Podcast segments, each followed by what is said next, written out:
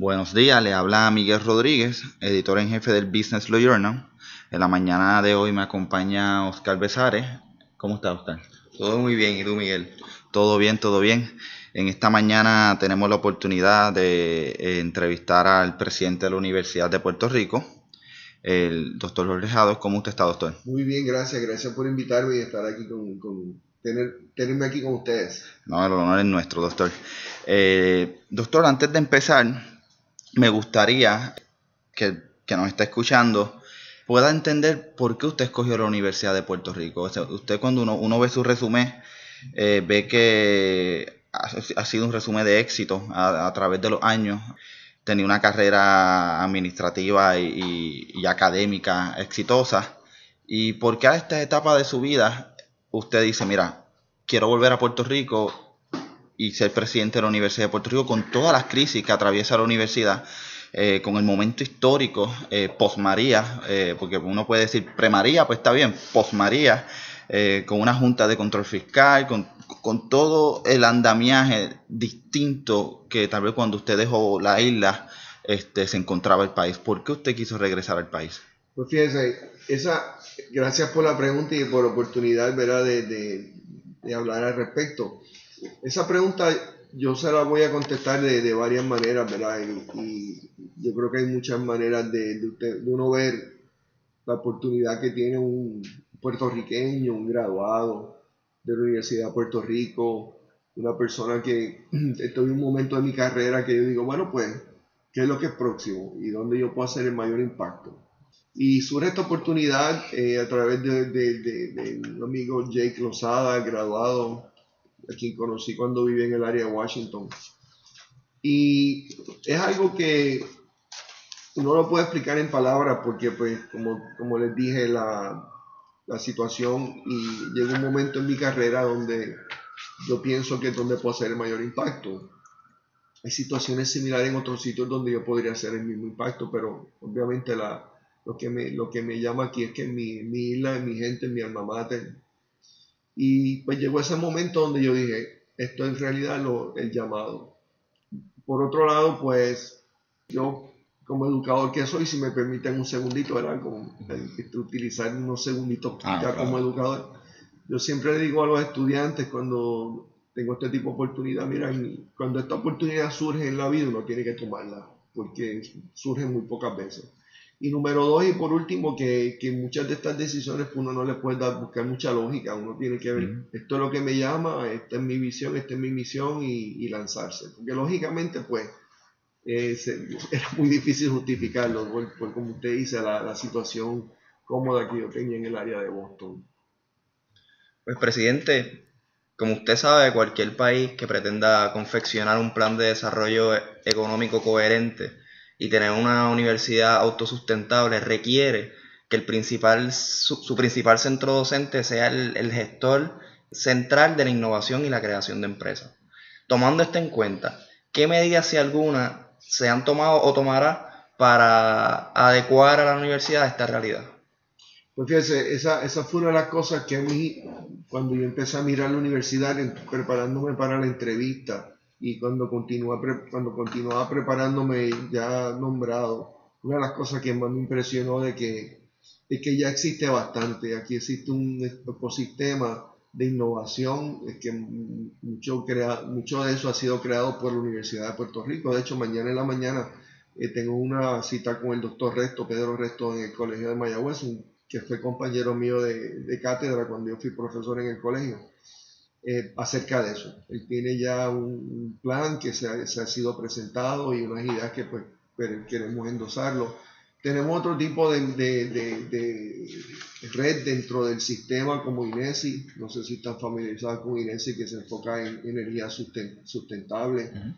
Anoche tuvimos la actividad que usted mencionó de MBQ Pharma, que fue eh, eh, aparentemente la primera farmacéutica creada y nacida aquí en Puerto Rico, ya está en, términos de ser eh, comercializada. Pues hay bastante y el gobierno, pues, desde que yo recuerdo, en algunas ocasiones más exitosos que otros, pues ha tenido también su, su esfuerzo. Así que eh, sí, es importante y es importante que siempre se ha dicho por muchos años que tenemos que crear una, una cultura empresarial y, y, eso pues mucho, muchos programas y esta, esta, administración está comprometida a no solamente apoyarnos, sino crear más oportunidades. Siguiendo con, con, esa línea de innovación, eh, yo miro la Universidad de, del Estado, yo que estudié en una universidad de un Estado, eh, como un motor de desarrollo económico y de servicios. La universidad ayudaba al Estado y a la empresa privada a dar unos servicios que de otro modo, si el Estado se iba a la, a la empresa privada o una empresa privada con, contrataba a, a, otro par, le iba a costar bien caro. Y lo que yo miro con, con la universidad como, como, una oportunidad es que la universidad se, se convierta en ese, en ese motor, en, en, en, ese hub en el cual el gobierno pueda contratar sus servicios. Si el gobierno necesita uh -huh construir una carretera o construir un edificio que pueda ir a la escuela de arquitectura. Uh -huh. O si necesita asesoría legal, que pueda hacer una clínica en la escuela de derecho uh -huh. y entonces la clínica en la escuela de derecho lo pueda ayudar. Su visión como, como administrador de la universidad, ¿cómo va dirigido en, en, en ese camino a, a, a, convertir la universidad en, en, un hub? Sí, cómo no. Bueno, en la, yo quiero, primero que nada, si me permite dar dos pasitos atrás, primero... -huh importante que, que, entendamos el contexto o que conozcamos el contexto de la Universidad de Puerto Rico. La Universidad de Puerto Rico no solamente el primer centro docente, el único público, el más grande, el primero, o sea, el, el primero que se estableció, pero que también es un, es un sistema que es importante reconocer que es una universidad completa, una universidad eh, que, in, que incluye, como usted dijo, incluye la cátedra, incluye la investigación, incluye el servicio a la, a la comunidad y que vale recalcar que no todas las universidades ofrecen esa cadre, no sé si esa palabra existe en español, ese espectro de, de, de servicio que en realidad lo que es una, una universidad completa, nosotros somos una universidad completa y no todas pues pueden decir lo mismo. Dentro de esa universidad completa ya nosotros tenemos varios eh, áreas de servicio como la que usted establece, o sea, no podemos olvidarnos de extensión agrícola, por ejemplo. Uh -huh de la INESI que le mencioné y hay muchas áreas pues que ya pues como tenemos una red verdad de, de 11 recintos institutos 50 servicios de extensión agrícola pues ya hay ciertos elementos que están que están en pie. El gobierno en su plan de, de recuperación si, si usted lo mira y pues tiene muchos muchos renglones muchos de esos renglones afortunadamente mencionan la Universidad de Puerto Rico como un recurso. Entonces pues nosotros estamos ya explorando cómo cómo vamos a, a, establecer esa colaboración. Ya tenemos, por ejemplo, estamos creando una división para manejar los, los cursos cortos que, que el celular. Y como usted mencionó, hay otro, esa misma división va a estar manejando lo, lo, lo que llamaríamos consultoría okay. de los profesores, estudiantes, que no solamente un servicio al, al gobierno, sino a la empresa privada. Y una oportunidad para, para el, el, profesor y el estudiante tener una, una experiencia adicional. O sea, pues, sí, esa es un área muy importante y nosotros pues también seguiremos colaborando con la empresa privada y el gobierno y, lo, y los fideicomisos como el, como el que vi ayer. El fideicomiso de, eh, que, con el que trabajamos ayer para poder proveer esos servicios. En su más reciente carta al gobernador al respecto, la Junta de Control Fiscal está requiriendo la reducción de programas académicos y el despido de profesores, por un lado. Por el otro, la Middle State ha levantado serios cuestionamientos y ha mantenido a la universidad en probatoria porque no ha demostrado cómo va a cumplir con las exigencias de la Junta al tiempo que pueda mantener la calidad de enseñanza en la institución. ¿Cómo usted pretende conciliar los reclamos que a todas luces son mutuamente excluyentes? Bueno, es un reto, eso no podemos tapar el cielo con la mano, ¿verdad? Es un reto y es un reto serio. Tenemos un, unos retos financieros serios. Ahora, como el mismo le dije relativo a la primera pregunta, sí, había una oportunidad cuando acepté este trabajo, pero también hay, hay, o sea, había unos retos, pero también muchas oportunidades. Y de yo pensar que no es factible, pues no hubiera aceptado el trabajo. Eh, hay unos elementos básicos que son, por ejemplo, en Puerto Rico, no solamente el gobierno, gobierno sino posiblemente todos los ciudadanos entienden la importancia de la Universidad de Puerto Rico. O sea, esto es universalmente aceptado ah. aquí en la isla y hay ciertos elementos de, de, contexto, de trasfondo, además de que la Universidad de Puerto Rico no está en quiebra, la Universidad de Puerto Rico tiene una deuda, una deuda que es seria, pero que relativo al presupuesto, pues es, es manejable. Esa palabra yo sé que aquí ha sido un poquito controversial, pero o sea, es una deuda manejable y se está pagando. Entonces, pues lo que tenemos es que básicamente, como una metáfora, tenemos que balancear la chequera. Y como, como todo ser, ser humano, ¿verdad? como toda familia, tenemos que eh, balancear la chequera. Dentro de eso, pues está la, la oportunidad de ingresos nuevos, acabamos de hablar de los del gobierno, por ejemplo, hay ingresos nuevos de, de, filantropía y también tenemos que reducir los gastos, que también pues hay muchas áreas donde podemos a través, a través de eficiencias, y pues esa es mi área de especialidad en mi, en mi cátedra y en mi consultoría, de crear eh, eh, sistemas eficientes para reducir gastos a través de eficiencia, no eliminación de servicios. Referente a su pregunta, nosotros hemos sido claros de que, de que nuestro, no de nuestros propósitos primordiales que no haya despido de ningún empleado docente o no docente. Hemos sido claros y hemos sido consistentes que no va a haber despido. Entonces, en ese sentido, pues esa parte de la pregunta pues quedaría así contestada. En términos de Middle States, Middle States en este momento lo que tenemos es el asunto de los estados financieros que entiendo un asunto de más de 11 años, que también ha sido un poco controversial, pero está documentado que, esto surge con, cuando, cuando está la, la, la, huelga, pues entonces ellos ponen a la universidad en probatoria y en, otro foro podríamos hablar más al respecto, pues entonces empiezan a,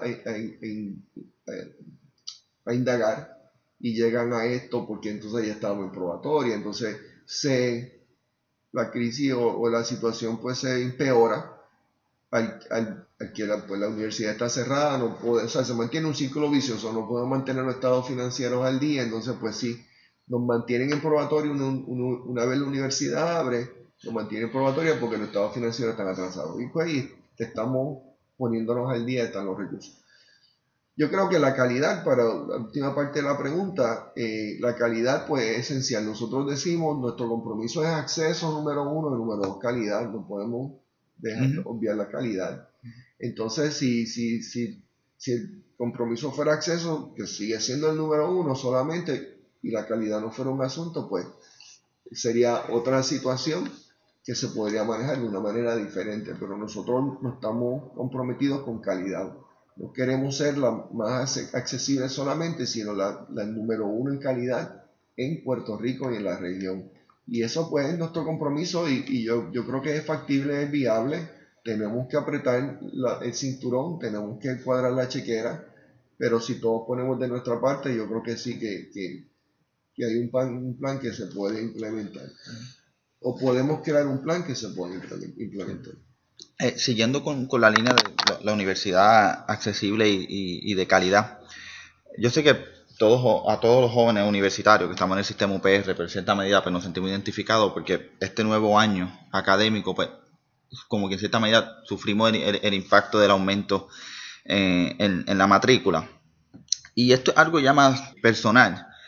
Hay muchas frustraciones del estudiantado en el sentido de que no hay problema en que en cierta medida paguemos más, pero queremos ver una mejor infraestructura, queremos tener profesores en, nuestros salones, eh, no queremos eh, tal vez edificios enfermos, que abran nuevos cursos, eh, que las facilidades mejoren, que la educación mejore. Y, al fin y al cabo, cuando nos graduemos, seamos unas personas mejor preparadas, con un diploma que podamos llevar con orgullo a cualquier parte del mundo este, y que tenga un valor.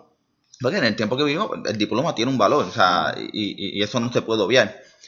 Pero cuando uno lee el plan y las cartas de la Junta de Control Fiscal, que uno se pide más aumento, pues hay una preocupación de que, esa eh, que la universidad sea accesible se pierda. Se pierda porque una cosa, yo que estudié afuera, se puede pagar, una, se puede pagar un, costo por la universidad, pero porque hay una economía bollante, ese estado tiene una economía bollante que, que, que, que, la, eh, que los ciudadanos de allí pues, pueden per cápita pagar eso. Pero nosotros vivimos en un territorio en el cual o sea, tenemos un alto nivel de pobreza y la, el, el, único mecanismo en el cual las personas pueden salir de, ese ciclo vicioso de la pobreza el sistema universitario, el UPR. O sea, el UPR es que le da la oportunidad a, esas personas de escasos recursos a educarse, a tener las herramientas y, y, echar hacia adelante. El modelo económico del país fue la Universidad de Puerto Rico y tenemos la clase media que tenemos hoy, que se está achicando, pero por eso es que tenemos que reavivar la universidad. Con toda esa introducción que estoy tratando de, presentar, ¿cuál es su visión?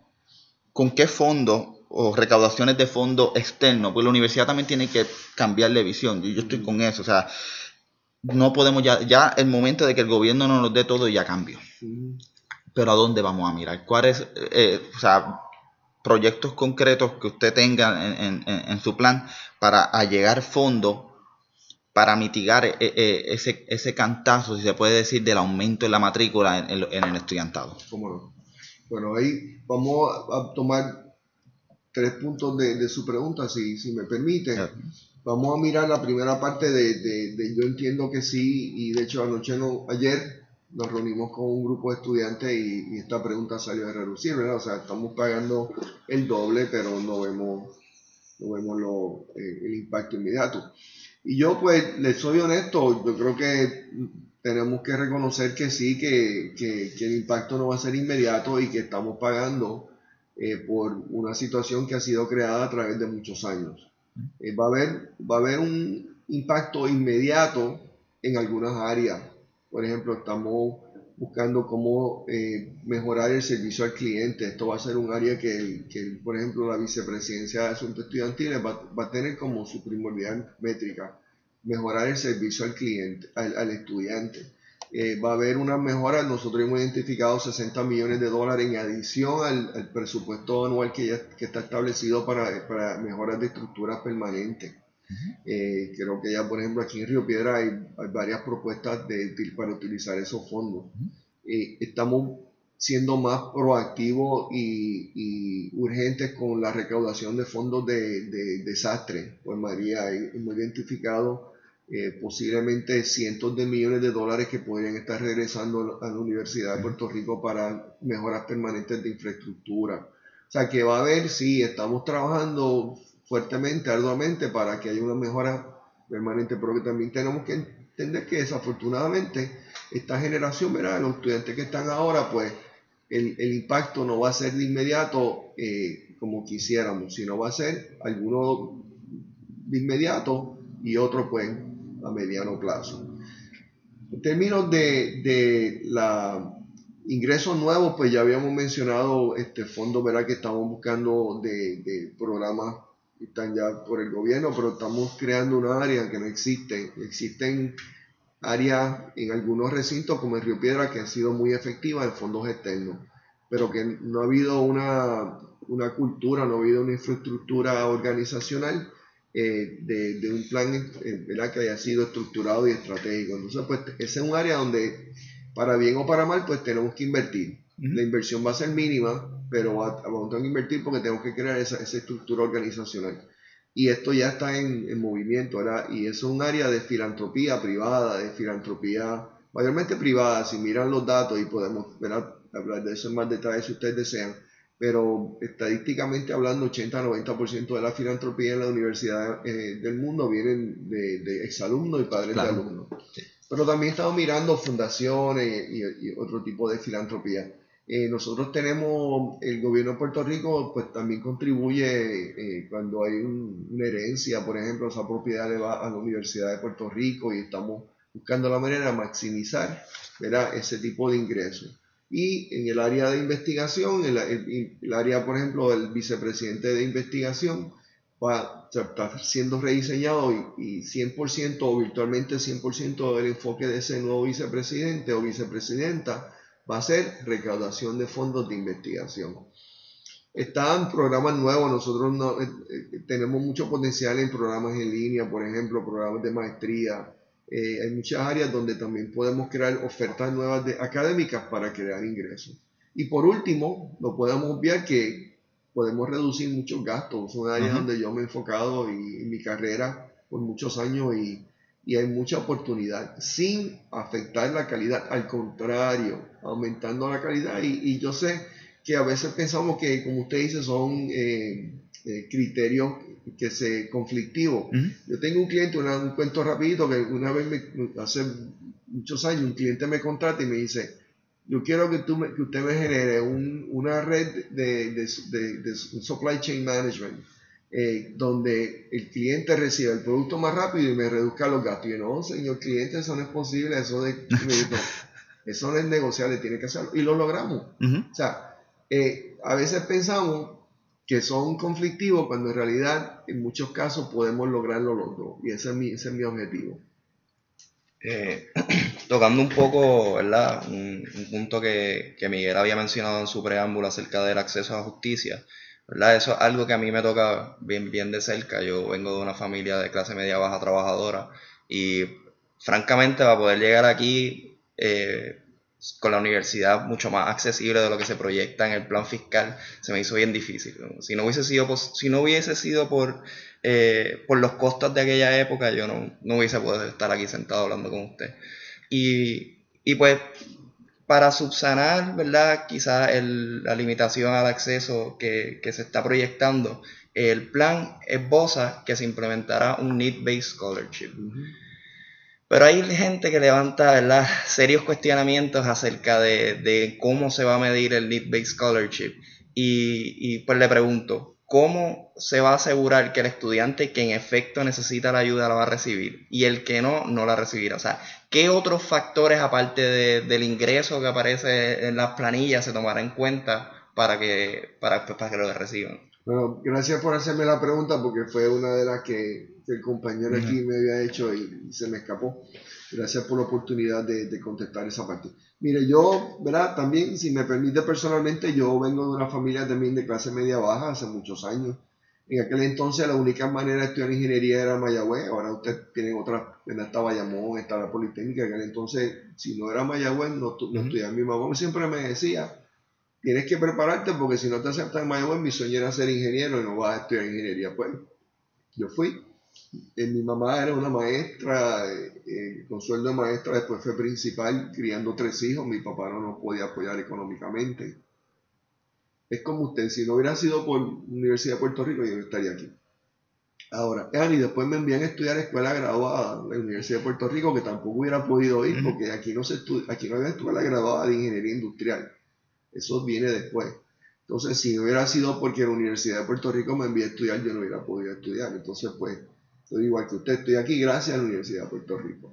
Y mis dos hermanas lo mismo, los tres estudiamos en la Universidad de Puerto Rico. Entonces, eh, nosotros pues, como usted también muy, muy eh, hábilmente eh, dice, nosotros estamos buscando crear más becas y hemos identificado casi 50 millones ya para los estudiantes que, pues, que necesitan las becas. El, el, el área de más preocupación para muchos es el área de los estudiantes que, que, no pueden pagar, pero que no califican para papel, para la beca papel. Entonces estamos mirando mayormente esa área, pero estamos mirando todas las áreas. Pues, estudiantes de honor están cubiertos, los veteranos y así por el estilo. Entonces, nosotros lo que yo le he pedido al vicepresidente de Asunto Académico, al, al doctor Córdoba, es que se, que se duche de todas estas becas, porque vamos, lo vamos a enviar por una gira para, dar, para ir un poquito más a ver el detalle por todos los campuses para que oriente a los estudiantes de todas estas becas que están disponibles, porque lo que queremos es que el estudiante se aproveche. Esto es, créame, esta administración es de, como mucha, de, de justicia, de, de, ¿cómo se dice?, de justicia y de, de, fairness, ¿verdad? Y, y, ese es el compromiso aquí. Aquí usted se lo gana. Esto es una, en la vida, muchos filósofos piensan que la vida no es una meritocracia, ¿verdad? Pero aquí es una meritocracia, o sea, específicamente esto se lo ganas con mérito y dependiendo de los criterios, ¿verdad? Eh, eh, que ya están, ya están establecidos y esto pues está totalmente transparente y totalmente abierto y, ese tipo de cosas. Entonces, vamos a seguir enfocándonos en esa área. Vamos a seguir enfocándonos en crear más becas para que todo el estudiante tenga acceso, acceso, acceso. Mire, lo que pocas personas le voy a abrir una, una, una caja de, ¿cómo se dice? Eh, de Pandora. se dice en español? una caja de Pandora. una, caja de Pandora. Lo que mucha gente, yo estuve mirando porque cuando yo me gradué del colegio, mi mamá, bendito mi mamá, yo tenía beca de honor muchos años, creo que al final pues eh, no la tuve. eh, mis hermanas todas tuvieron beca de honor, si no hubiera sido así, pero mi mamá para, para darme los, chavitos así para la, la meriendita se le hacía bien difícil. Y yo me gradué sin deuda, literalmente. Entonces yo veo ahora, cuando yo miro los números, y a mí me sorprende la, la deuda que tienen los estudiantes. Entonces, eh, eso, eso para mí fue sorprendente. Entonces, estamos viendo otro ángulo, ¿verdad? Estamos viendo el acceso, pero sí el acceso a algunas personas que andan con deuda. Eso es una preocupación de esta administración. Y estamos trabajando arduamente con becas. Los campus allá también están trabajando arduamente para las becas. Eh, y, y, va a ser, como usted dice, transparente. Aquí esto es, se lo ganan con mérito o si llenan los criterios, porque algunas personas van a dar una beca con otros criterios. O sea, como estén bien claro, no, eh, pero, pero sí va a ser, eh, y, va a ser a través de, de, comités y ese tipo de, de procesos donde no haya eh, posible parcialización en juicio o, de otro tipo. Siguiendo con, la niña del compañero, cuando uno ve la tendencia a un poquito a nivel nacional, estamos viendo muchas universidades del Estado que están el tuition free, un, concepto de que a los estudiantes del Estado, si cumplen con X y Y requisitos, no pagan este costo de matrícula. Yo creo que en estos momentos históricos que vive la universidad es un proyecto muy, muy fuerte, pero siempre es bueno mirar hacia el futuro y, estudiar los modelos que se están dando alrededor del mundo. ¿Usted ha discutido, ha contemplado la posibilidad de que la Universidad de Puerto Rico pueda seguir esos modelos, esas tendencias que se están dando alrededor del mundo y reciente, más cercano a nosotros en los distintos estados de la nación? Bueno, eh, vamos a decir que consistente con lo que usted dice, ¿verdad? Pues esto tendríamos que estar mirándolo a, a mediano plazo porque a corto plazo tenemos que cuadrar la chequera. Mm. Y, y, como muchos sabemos, pues los estudiantes de honor eh, ya pues eso está establecido que van a tener la, la exención de matrícula. Entonces, pues lo que queremos es eso mismo, estimular a que los estudiantes pues, pues hagan el mejor provecho de, de, su, de su carrera académica y profesional. Nosotros, si usted lo mira, eh, muchos de estos programas, al menos lo que yo conozco en, a manera de anécdota, son basados, en, son escuelas privadas con una población mucho más pequeña que la de nosotros y que pues la mayoría vienen de, de personas exalumnos o personas afiliadas con la universidad que dan una, una, una fondos totales gigantescos, los cuales obviamente pues nosotros estamos muy abiertos y comprometidos con eso. Eh, pero nosotros tenemos 55 mil estudiantes y tenemos una, una situación que, que yo diría a lo mejor podría ser realistamente podría ser por escuela, por ejemplo, estudiar Derecho, las estudiantes de Derecho, como está pasando en la universidad, que dicen si quiere estudiar medicina, pues no tiene que pagar, pero no toda la universidad. Entonces, pues eso ya creo que para nosotros es más realista. O decir medicina, derecho, alguien que quiere estudiar deporte, lo que sea. Doctores que están en, escasez en el país, pues uno dice, mira, queremos que se nos queden. Exacto. Eh, motivar eh, eh, esa área en específica. Exacto. Entonces, pues, pero no, pero créanme, si, si conocen a alguien, alguna oportunidad, avísenme porque esa es una de nuestras prioridades, conseguir ese tipo de fondos para nuestros estudiantes. Pues, presidente, uno, como usted sabe, eh, uno de los problemas endémicos de la universidad es la excesiva burocracia. ¿Cómo pretende usted solucionar el problema de la burocracia? ¿Contempla una reforma de la estructura universitaria? Bueno, estamos empezando limpiando nuestra propia casa en Administración Central. Eh, yo, como, como he, mencionado eh, o he implicado en los pasados minutos, o sea, yo como ingeniero industrial, yo he dedicado mi carrera a sistemas eficientes, sistemas productivos, sistemas eficientes, sistemas ágiles, lo que en inglés se conoce como Lean Management, Lean Manufacturing. Entonces, pues eso lo estamos implementando ya, ya en la oficina, eso es a través de número uno, eso requiere un, cambio cultural, que es lo que pues muchas personas a veces no conocen. una cultura de disciplina. O sea, lo que, lo que la falta de disciplina genera es burocracia. Entonces, pues se convierte en un ciclo vicioso. Burocracia genera más indisciplina y se convierte en un ciclo vicioso. Entonces, estamos empezando con disciplina. Yo que a menudo digo, la disciplina comienza con el presidente de la Universidad de Puerto Rico. Y entonces estamos creando un sistema, por ejemplo, identificamos a la licenciada Hernández, eh, que es una persona pues que tiene esas eh, calificaciones o esas cualidades, y estamos creando un equipo de, de, de, de esa mentalidad.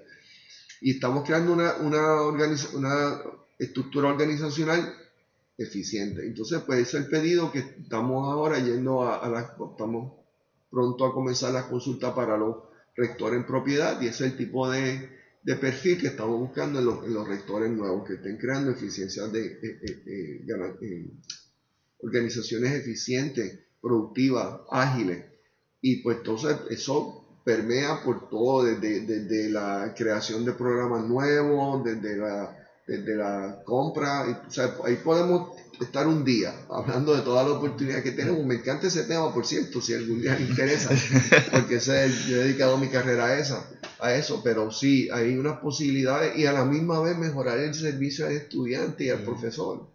O sea, que, que, no, son, no son exclusivos, no son mutuamente exclusivos. Sí, yo me gustaría darle un seguimiento a eso, porque uno de los choques, yo estoy en mi primer año y después hice transfer a, a, la Universidad Estatal de Iowa.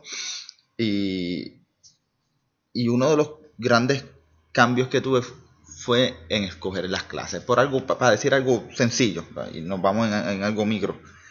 La selección de cursos en el, en el, por lo menos en Río Piedra, que es donde yo he tenido la oportunidad, no sé, en Mayagüez, he tenido personas que me han contado como en otros recintos, pero la que yo puedo hablar es la de, Río Piedra y la Escuela de Derecho. Es caótico, es un sistema, yo le digo con todo el respeto, mundista en cierta medida. Es con codificaciones, uno le tiene que dar F1, F2, no es algo sencillo como que uno entra, algo como Amazon, que uno dice select, select, select y vámonos. Y esos son los cursos. Y a mí me choca porque tenemos una universidad que, que producimos este, software engineering, este, gente que trabaja en computadora y no hemos podido desarrollar un programa para la misma universidad que le sea más eficiente y más cómodo al estudiantado escoger sus cursos. Que no tenga que amanecerse, usar, porque se usa, eh, eh, la gente lo conoce, trampita, el sistema abre media hora que se supone, y si abre media hora, escoge los cursos, si no, no los puede escoger porque el sistema se cae. Y yo digo, pero estamos en el siglo XXI. Y ese fue el sistema en el cual mis padres cogieron un curso en Calle cuando mami, papi estudió contabilidad en Calle. O sea, y eso algunas veces, eh, lo digo así con, con, este ímpetu, porque es frustrante, uno se contra, porque si, si uno dice, pues una universidad pequeña, no tenemos los recursos, pero los tenemos. O sea, tenemos los estudiantes, tenemos los software engineering. El gobierno los otros días usó estudiantes de, de Bayamón para crear una aplicación para DTOP, este, que, que uno busca las multas. Eso mismo es lo que debemos hacer, como que un proyecto que, que, con algo simple yo creo que el estudiantado ya empieza a ver el, el, el, cambio y, y, puede estar más tranquilo y con la seguridad de, de, de, aportar a la universidad. Por ejemplo, yo aporto 20 dólares al mes a mi alma mater. Porque yo sé que esos 20 dólares los voy a ver, eh, eh, me van a construir un anfiteatro o, me, o, algo van a hacer en mi departamento, porque lo veo, porque hay, hay una transparencia y, y, y, uno ve que en el sistema burocrático se está haciendo. Pues la burocracia en cierta medida es buena hasta un punto, si se sabe controlar. Eh, y, digo esto, yo creo que para que el estudiantado se pueda sentir identificado, porque como todos los que nos van a escuchar escogen las clases y, ven la frustración, uh -huh. y es para ver eh, su parecer cómo usted puede, dentro de la reestructuración y el andamiaje que hay que ir cambiando, dirigido a esas pequeñas cosas, porque mucha gente piensa que lo que hay que hacer es construir edificios nuevos. Uh -huh. Pero eso en ese momento llegará de construir laboratorios nuevos. Pero yo creo que aquí hay unas pequeñas cosas. Que el estudiantado siempre se ha quejado. Y, y por ejemplo, usted eh, eh, está en, en, presidencia, pero si usted tiene la oportunidad de, de, de, venir a sociales y estacionarse en, en, el, en, el, parking de sociales, hay cráteres. Y, y uno se queda. Son cosas pequeñas que se pueden resolver que se pueden resolver. Este, y, y, me gustaría ver su opinión y su parecer de esta expresión, como que de este desahogo, como yo le digo, de un desahogo, este, que, que, le, que le presenten eh, ahora. ¿Cómo no? Primero que nada, quiero hacer un momento de, una pausa para agradecerle las contribuciones que hace a los donativos que está haciendo, porque es importante que, todos prestemos atención a lo que usted está diciendo y que hagamos un momento, porque esto es casi un momento de comunión. para, que, los que estén escuchando, escuchen aquí a nuestro compañero. Y que sigan su ejemplo. Bueno, eh, y también me alegra que, usted entienda que, que, es mucho más que los edificios, porque en esta administración sí vamos a mejorar infraestructura, porque cuando entremos al campus nosotros queremos que cuando el estudiante que está considerando venir al campus, al recinto, pues que, que tampoco se asuste, era que sea un campus que esté en una condición eh, que sea de bienvenida, ¿verdad? Pero, pero que, que, también hay que invertir, o sea, el 85% de nuestro presupuesto es nómina. O sea, aquí, aquí el valor de nosotros es nuestra gente, el, el, talento aquí está en nuestra gente. Y consistente con eso, un sistema que no se ven, pero que también provee un gran valor. Entonces me alegro que usted haya mencionado eso. Eh, parafraseando a uno de los grandes maestros de, de, la, de, la, gerencia, Deming, él decía lo que, parafraseándolo, si tú no lo puedes, si tú no lo puedes medir, no lo puedes mejorar y yo lo traduzco o yo, lo, yo utilizo esas palabras para decir, si tú no le estás midiendo, no lo vas a mejorar. Aquí eh, nosotros virtualmente no tenemos un sistema donde nadie es responsable por eso. Entonces, pues lo que estamos creando un sistema de métricas, ¿verdad? Donde desde el presidente hacia abajo, todas estas personas van a tener unas métricas que son tangibles y medibles y que la persona, su ejecución, su ejecutoria sea medible. Y esa es una, una métrica, porque podemos tener otro día para yo hacerte los cuentos de cuando me fui del colegio a estudiar allá a los estados. Eh, la similar, o sea, la, la, diferencia fue bien, bien marcada. Eh, y, y bueno, era peor, por cierto, en aquel, entonces era, no era ni siquiera en la computadora. Sí, era. Tenías que ir al gimnasio y tenías que hacer fila y, y, si la tarjetita no estaba, no, no, te, no, te, no, te, no te matriculaba en el curso, pero eh, eh, sí, tenemos que seguir mirando todo eso. Nosotros estamos haciendo un recorrido por todos los recintos, todas las instituciones, virtualmente todas las oficinas las vamos a visitar, ya sea el recinto, el jardín botánico, los diferentes institutos, y estamos viendo todo esto y, pues eh, que todos estos asuntos serán manejados ¿verdad? a la mayor prontitud posible. Eh, en estos momentos, pues también tenemos que establecer las prioridades, pero créame que esa área de, de servicio al estudiante, desde, antes de ser nombrado oficialmente ya yo lo estaba hablando, porque es muy importante. Esto que le, ¿verdad? le voy a preguntar ahora quizás tiene un poco que ver con lo que estábamos hablando anteriormente de la reestructuración de la universidad. Eh, pues en un reciente artículo escrito por nuestro compañero y amigo Cristian Albero, se canaliza uno de los reclamos que la universidad universita que la comunidad universitaria ha tenido por año, que es la, la falta de transparencia proactiva. ¿Qué iniciativas usted propone para asegurar la transparencia dentro de la universidad? Bueno, yo, yo creo que es importante, bueno, sí, la transparencia eh, absolutamente importante para esta administración por todas las razones, las cuales hablaré de algunas, pero todas las razones que muchas de ellas tienden a ser obvias. Eh, yo, pero yo creo que es importante que, que, definamos transparencia. O sea, yo creo que nosotros como uno, una entidad pública, todo es todo es documento público, con bien pocas excepciones, mayormente en el manejo de, de, de, personal, de, recursos humanos, dadas las leyes estatales y federales. Aparte de eso, aquí todo es un documento público, o sea, la transparencia existe. Ahora, eh, en ese sentido. Yo lo que, yo lo que diría, ¿verdad? Y, esto pues podemos debatirlo, podemos discutirlo. Lo que necesitamos más inclusividad. O sea, que haya una inclusividad, que haya una consulta que se considere y que sea seria, que no sea simplemente un formalismo, que no sea simplemente para las apariencias. Y que todo el mundo tenga una voz, o sea, al final del, del día no va a poder complacer a todo el mundo, al final del día no todo el mundo va a estar de acuerdo pero yo creo que mi, mi propósito siempre ha sido, desde, desde, que era profesor con mis estudiantes hasta decano, que aunque no estén de acuerdo conmigo, tú sepas que te di una voz. Y que la mayoría se sientan que yo los escuché. No, no te pude complacer, no pude complacer a todo el mundo, no pude hacer lo que todo el mundo quería, pero te escuché y le dimos consideración y te dimos consideración seria, te respetamos tu opinión. Y esta administración está comprometida con eso y está comprometida en, en encontrar líderes que tengan esa filosofía.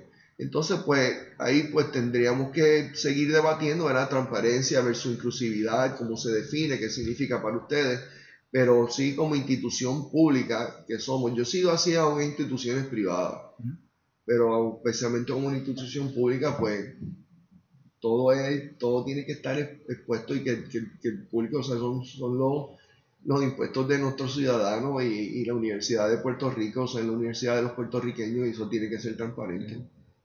Presidente, el tiempo no da para más, pero estamos sumamente agradecidos, agradecidos por la oportunidad a usted, a su equipo de trabajo, por abrirnos las puertas y darnos la oportunidad desde que nos acercamos a usted. Siempre estuvieron dispuestos a, conversar con nosotros, así que esperamos que esto no sea la única vez, que tengamos a través de, su presidencia podernos sentar y, y dialogar más en detalle en la medida que usted va implementando sus proyectos y que el estudiantado se pueda beneficiar de, su insumo. Así que agradecido, gracias por la oportunidad y espero escucharlo y estar con usted en una próxima ocasión. Muchas gracias a ustedes y, haciendo eco de sus palabras, espero que, sean muchas y, y frecuentes. Esta administración está bien comprometida a ser proactivo en la diseminación de información. O sea, ese tipo de preguntas que ustedes puedan traernos de que son la preocupación de la comunidad universitaria que nos, nos apoye en ser proactivo en lugar de reactivo a diseminar la información, pues siempre son apreciadas. Así que mucho gusto y gracias por ser uno de los primeros en contactarme. No, este, nunca me olvidaré de eso y estamos siempre a las órdenes y espero que nos inviten a menudo y, y, que no sé que la próxima no, no sea muy, muy en el futuro. Eso, sí. Gracias. Gracias.